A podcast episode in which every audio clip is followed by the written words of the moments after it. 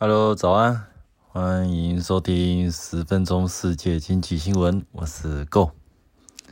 今天是二零二三年十一月二十二号，早啊。那今天跟大家讲一下美债这个新闻。那我先讲一下今天的标题：美国国债的神秘买家，期货空头头寸创纪录。那美债嘎空大戏启动了吗？来，我们看一下今天的内容哈。哎，十月下旬呢，美国十月呃十年期的这个国债殖利率啊，它突破了百分之五。那原因是因为呢，根据各项的数据啊，美国的经济已经有出现了这个放缓的这个征兆。那市场呢，它是预期说，美联储很有可能就是就此就结束了这个加息的这个周期。那很有很有可能就是在明年的二零二四年，甚至可能会有做一个降息的一个动作。那因为这样子一个市场的一个预期，所以导致这个美国期这个美国的这个长天期，那这个长天期的这个国债的殖利率呢就急转直下。那这边指的这个长天期呢，一般都是指十年以上啊，十年、二十年、三十年这个部分的这个国债。那尤其是这个十年期的这个国债值利率，那自从突破五趴之后呢，就一路下跌，现在已经最低来到了百分之四点四。那刚刚提到说，呃，关于市场预期降息的部分，那还有这个财政部它都做一个大幅的缩减这个发债规模，呃，国债这个发债规模的这个调整。那导致这个国债供给量呢，就是做一个减少动作，导致这个价格推升嘛。这个前几集都有讲过。那今天主要跟大家分享的这个是另外一个观点，另外一个呃国债利率波动的另外一个因素，就是现在这个国债的购买者呢，它已经产生了一些变化。那以往呢，成为这个国债的主要购买者的，像是美联储啊、银行啊这些的这个买家。那现在渐渐的在减持他们手中的这个美国国债。那美联储呢，它现在是目前国美国国债的最大的持有者。那在过去 Q E，也就是量化宽松，那时候购买了非常非常大量的美债，然后到了二零二二年的六月，那已经达到了历史的新高啊，总计就是到了五兆七千七百亿美元，还蛮多，超多的。那现在开始执行那个所谓的 QT，也就是量化紧缩政策嘛。那截至到现在二零二三年十一月，目前最新的情报就是，它已经总计已经卖了这个九千两百亿美元的这个美国国债了。然后，另外银行这边呢，截至到今年的六月的这个资料呢，它是发现说，银行持有的这个美国国债的余额呢，比起前一年已经少了百分之五。那我们就很好奇嘛，美联储因为卖国债是因为政策上这个执行的这个目标，所以因为他现在做量化紧缩，所以他是在做卖国债的动作。那银行为什么要卖美国国债呢？那这个就要提到这个现在目前这个美国国债它有一个非常非常怪的一个现象，它这个现象就叫做直利率的倒挂。那一般来讲呢，呃，美国。这是利率国债，它有分长短周期。那短天期的这个国债呢，一般很有可能是三个月、半年、一年、两年不等。那长天期，像我刚刚讲的，有十年、二十年、三十年。那跟借钱一样嘛，你借人家钱借一年，跟借十年，哪个利息比较高？哎，一年很快就还了嘛。所以这个部分的话，因为风险利率风险比较低，所以相对的这个报酬率就比较低。那借十年，很有可能十年的人都不知道跑哪去，就整个消失不见了。所以很有可能这个风部分的话，它的风险是比借那个短期一年的风险还要高。所以理论上来讲，它的那个利润应该是要比短期的这个贷款还要来得高。所以呃，短期债呃会比这个长期债这个利率是还要低的，这个是一般的理论上的这个情况。但是现在目前的美国的这个。美国国债它目前出现了一个倒挂，一个很奇怪的现象，就是说，现在目前的短天期国债，像以目前呃，我先看一下哦，诶，我现在看，哎，现在目前美国两年期国债现在是要四点八，然后十年期竟然是四点四，也就是说呢，短天期的这个利率还比较高，长天期的反而利率比较少。那就很奇怪啦。那那那我的如果是你的话，你你会选择去买两年两天期的，还是两年期的，还买十年期的嘛？那两年期的。我只要两年就可以收到本金了，可是我利率可以收到高，那我的风险比较小，可以尽量拿到比较高的报酬。那这个是部分的话，就会产生一个非常奇特的这个现象，也是最近这个部分还比较常有、比较比较比较怪的一个情形发生。那这个会对于银行有什么影响呢？那银行基本上它的那个业务是主要就是它收那个。民众的这个钱，然后来来当存款嘛，然后我们就那个银行，它就会支付这个民众这个存款利息，然后它就银行就把这些钱拿去做贷款，或者是去做另外的投资，去赚更多的利益，去 cover 掉这个存款的那个利息。那现在呢？现在这因为直利率倒挂的关系，长天期的债券收益率呢，它没有办法 cover 掉这个短天期的存款利率的支出。那现在刚看到了嘛？如果我今天拿那个民众的存款拿去买这个十年期国债的话，现在的十年期国债哦，那现在是四点四趴嘛。可是现在的那个美联储的基本利率是呃五点二五趴，也就是说，如果说存款是五点二五趴，这个跟基本利率是同行的话，我反而亏。我开银行，我是反而亏钱的，所以以这银行来讲的话，现在如果要做这样的那个购买这个十年期的这个美国国债的这个长天期的这个国债的部分的话，它是呃是相当亏钱的。也就是所以现在银行这个部分，它尽量就是没有在购买新的美国国债，所以呢，反倒是就是过去啊持有的债券就让它过期，然后就不续买了之类的，或者是说。呃，凭就是如果说有经一般，因为以目前会计上的这个原则来讲哦，呃，很多像像过去在直立，在过去那个美国这个升息的这段期间，有发现，嗯，很多这个银行持有的美国国债，它有一些未实现的亏损嘛，但是这些如未实现的亏损，就是以前。国债的时候买的价格太高了，现在这个国整个国债呃国债利率上升，价格下降，导致这些东西都变成一个浮亏的状态嘛。那因为这些都是未实现的亏损，跟我们一般买股票一样，如果你这样被卖的话，这些都是未实现的亏损。那以会计的原则来讲，银行这些持有的这些呃国债啊，美国国债，即便是有一些呃未实现的亏损，对不对？那他只要不要卖出，他只要持有到到期的话，依照会计的原则上，他这个是部分是可以不用认列在这个账面上的损失的。所以你在那个很多这个银行的财报上面是看不到有这样子的一个美国国债这个相关的一个投资的损失，除非除非当你急需要用钱，然后逼不得已需要用把这个国债。卖掉去换钱的时候呢，这个时候你就要提列到你这个投资损失上面。那这个部分通常到这个部分的时候，银行也差不多快倒了，因为这种逼不得已需要用到这种呃卖债，然后来偿来做这个 现金周转的部分的话，通常都是已经啊。非常危险的地步，像之前啊，那个美国那个细谷银行的这个事件，也就是因为这个部分导致这个倒闭的嘛。因为就是当初那时候买了太多的这个美国的长天期国债，然后一时之间资金啊转不过来，然后呢这些债券又因为是浮亏的状态下，所以没有办法，这导致了破产。好，那那现在银行这部分讲到这边，那现在我现在这个标题里面所讲的这个美国国债这个神秘买家呢，好，那现在公布答案。这个神秘买家就是对冲基金。那这段期间呢，对冲基金它正在大量购买国债。那根据统计，在二零呃二零二三年上半年所发行的这个美国所发行的这个现在目前累计一点三兆的这个美国国债呢，其中百分之五十三啊就被这个对冲基金给买走了。那对冲基金听起来好像经常在新闻里面常听到这个名词，那实际上对冲基金到底是什么东西？这边跟大家简单说明一下。呃，对冲基金顾名思义就是它是运用一些呃金融上的期货或是金融选择权等等的一些金融衍生商品，然后借由避险来减少这个损失的这个一种基金。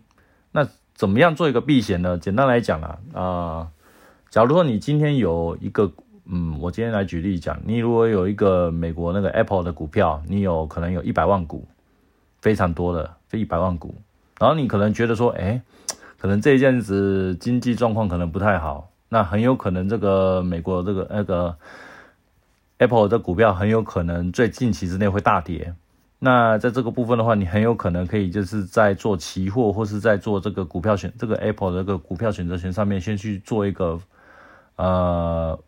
放空，来做一个呃对冲，哎，怎么叫做去做一个对冲？因为一般来讲，如果我们一般投资者说，假如预想到说，哎，可能。如果这个股票会大跌的话，我们当然是直接就把股票卖掉了嘛。可是，一般如果像这种大户的这种持有者，他很有可能是呃大股东，或者是可能他是一些董事会的成员，他有一些基于一些呃理由没有办法卖掉这些股票的时候，他就要运用一些杠杆工具来做一个相反的操作。然后呢，假如假使说呃哪一天真的呃。呃，这个股票真的大跌了，但是呢，你这个另外一个做空的这个策略呢，可以另外再帮你多赚一点钱，去 cover 掉这个部分的损失。那这个部分的话，就叫做这个呃对冲基金。那现在以前的对冲基金是专门就是做这种事情的了。那现在对冲基金的话，那就各式各样的特色都有了。所以现在主要通常讲到对冲基金的话，都是在讲说，就是利用所谓的。金融期货还有这些金融选择权，利用这些的杠杆属性来谋取利润的这个主要一个总称。那对冲基金呢，它的特色呢，跟前面那个联联储跟银行他们有不同的一部分，就是他们会在短时间之内进行大量的交易，那可能一口气就大量的买，或者是大量的卖出，可能今天买就明天卖，跟那种银行或是美联储那种长期持有的观念不太一样。当然，有些对冲基金它也是会保留一部分的这个债券作为那个资产的那个配置的这个资产配置的那个标的之一，所以当做是呃，它会保留一部分作为一个嗯类似一个资产的安排，说不定，所以它不一定是全部卖，它有可能保留一部分。那当然有的是做传闻，传闻就是这种赚快钱、赚那种短期交易的那种，就是专门赚。做那种价差的，那这种当然也是有这种的对冲基金在，反正对冲基金就是种类就是很多了。那它这个部分的话，它大部分可以呃主要进行的策略就是第一个，它除了可以拥有实体的美国国债这个部分去赚取这个债券的利息嘛，啊每年你现在目前的话四四趴五趴，每年赚四趴五趴，其实还算蛮多的。那同时呢？又在做那个做空这个美债的期货呢，来做这个另外一个呃对冲，呃类似呃对冲来做一个赚取这个差额的这个行为。因为现在当初在呃今年上半年以来嘛，美国的这个长期，尤其是长天期国债，在这个部分的话啊，它的这个利率已经大幅的在做一个跌升的动，诶，利率大幅提升嘛，价格下跌，利率提升。它是到今年的十月的时候才达到一个最高点嘛，所以那时候在做一个剧烈的这个利率爬升的时候呢，那同时也在做这个啊反向呃卖空的这个期这个期货或是期权来做这个价差的这个利润，它等于双重套利，它要赚利息，它又要赚那个做空的那个那个价差，所以这个部分的话，其实。在这一段时间之内，这段呃，这段这个交易的策略呢是非常容易，是非常常见的。那我们之前就有听过那个什么新闻，说什么债券天王，他是他有做了一个非常大一笔，好几亿的好几亿美元的那个空头，这个美国债券，这个做空美国期货那个那个那个就是一个标准的这个标准的一个这个的那个盈利的模式的策略。那根据现在那个美国商品期货交易委员会的数据哦，那截到截至到今年的十一月七号为止，那以 CTA 啊这边来讲，CTA 我也是第一次听到名字，我刚去查了一下，CTA 就是以呃以期货或是期权为主要布局标的的基金，这个基金就是专门在操作期货跟期权的。那以 CTA 它这个美国国债的空头头寸。啊，目前总计金额就是已经达到了六千七百亿美元了。头寸这个名字，如果是一般是这种呃接触第一次接触经济或是经接接触财经新闻的这些朋友们，可能会第一次听听过这个名词。那这个其实是金融业的一个专有名词啊。其实头寸就是你把它当成一个是一个款项就好了，所以就是整个整体的这个中空头的款项，它已经已经有的累积了将近六千七百亿美元，而且。你如果扣掉那个多头的部分，因为你通常在期货市场里面不是只有一面倒，只有空头或是只有多头，一定是有多又有空嘛，那就是多少的问题嘛。那现在目前的这个美债的这个期货的这个部分的话，你刚刚的六千七百亿美元，你扣掉这个多头的那个头寸的话，那剩下来的那个净空头的头寸还有留四千九百亿美元呢，非常多。那这个是自从二零零一年以来目前的最高的水平那这篇报道里面呢，他还访问了一个对冲基金、对冲基金的一个经理人，那他就说，那个基金人他就说了，现在这个目前的这个期货的这个市场啊，国债期货的市场啊，市场的压注啊，非常非常的极度的倾斜啊，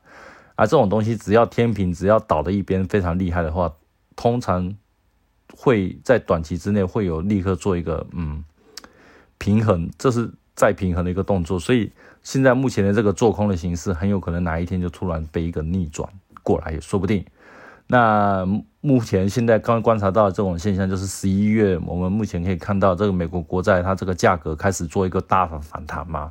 那很有可能这个原因是因为在这个部分，因为大部分的那个放空的那些 CTA 这些的这个账户。那大家有可能是在做一个大量的一个平仓的这个动作，那也就是俗称大家的俗称大家讲的“嘎空”了。就是我们平常做空的时候，都是借借这个借这个，像你做空股票，就是要借股借借股票，然后在哪一天再把它买回来嘛。那你这个买回的动作，同时就跟那个一般你买股票动作是一样的，这个购买动作是可以是会在。推升这个股价上升，所以你有时候一种市场的一个情绪，呃，导致这些放空的这些大户们，如果呃慌慌张张的大家一起大量的抛售，哎，大量的那个回补了这个这个空头的这个头寸的话。那很有可能这个股票会因为这个大量的回补的这个购买的行为呢，会进一步的推高、推高、推高，就像火箭发射一样，砰砰砰砰砰，越飞越高那种感觉。这就是所谓的“嘎空”，嘎到天上去了那种感觉，这很可怕啊！而且这种“嘎空”这种东西有那个价格是无上限的，所以赔钱也是无上限的，所以做空的风险真的非常大。那我们这边还有看到这个美联储的数据啊，这个是截至呃。今年二零二三年六月以前啊，其实散户持有美美国国债的其实也是蛮多的。现在他这个指的散户应该是全世界的散户吧？我不相信美国的散户那么厉害。他这边讲的是这个美散户的余额合计目前是两兆三千亿美元啊，其实很多，很多人都在这阵子买过，特呃特别是这个两兆三千亿美元哦，是跟去年比的话是已经涨了。呃，二点七倍，非常的多，甚至甚至，因为一般人除了买国国美国国债的话，如果有一些呃比较投机一点的，他可能会去买 ETF。那 ETF 的话，里面关于一些美国国债的一些杠杆型的 ETF，两倍啦、三倍啦之类的这些，甚至是呃做多的三倍做多、三倍做空这类之类的这一类型的这个交易量，也是也是往年的这个三倍以上。所以就发现，哎，其实大多数的投资人对于现在今年这个部分的话，对于美国国债这个部分的这个交易的热度是挺高的啦。那我是觉得，嗯，还是一句老话，因为我个人还是觉得有点怕怕吧。因为就是刚看到这些新闻之后，就觉得，特别是现在大部分的筹码是掌握在这些对冲基金的身上，而且以往的这些买家都是在做一些，啊，像美联储银行都是在做一些减持的动作，所以。在经过这一年的这段时间的话，筹码大部分应该都是，嗯，大部分都是比较激进一点的一些投资人所拥有的。所以，以一般散户虽然说累积这么多，但是散户的心情很容易被操弄啊。所以，这个部分的话，我是觉得，如果你本身有投资一些，嗯，有想要投资一些美国国债的这些朋友的话，我是建议，嗯，你可以，当然要买是现在是现在的情形是做一个好的买点是没错啦，因为那现在这个部分的话，价格在开始在走一个上升的路线嘛，而且将来降息这个可能性也不能说，也不能说不高，是。也不能说不高，这个部分的话是真的是有可能也会走到降息这个地步的，因为这个都是很难讲了，这个明年的事情还有很多的变化。但是现在这个情况的话，呃，你拿一部分的小资金去买，我是觉得是应该是很 OK 的。那之后再看它情绪规划，你再看看依照你的需求再决定要不要购买。那至于这种短短天期的这种像这种杠杆型的这种的 ETF，我是觉得。很危险，真的很危险。以现在的情况下的话，以散户来讲的话，通常这种东西，如果你本身你自己又在开，自己又在开杠杆，是用融资的部分，就是再玩下去的话，说真的，这个很有可能，这个一天的这个，因为现在目前美债呃这个部分的这个波动率，因为这些呃投资基金的这些参与的情况下，它的波动率变得非常大，尤其是今年变得这个。动辄都是每天都可以上下一两趴在起跳的，一本以往的这种国债的波动率是不会到这么大的。那这种一两趴的，你把它换算成这种呃三倍杠杆的话，很有可能动辄就会是五六七趴，一天的话五六七趴。如果你用融资的话，那个这个部分的杠杆率又在放大，这个亏损亏起来也是很可怕的。有的人可能一亏就可能亏了一亏了，你的本金都被腰斩也说不定。这个是。啊，所以大家投资还是注意一下，控制一下风险啊。那今天大家分跟大家分享就到这边为止啦，啊，谢谢，那我们下次再见啦，拜拜。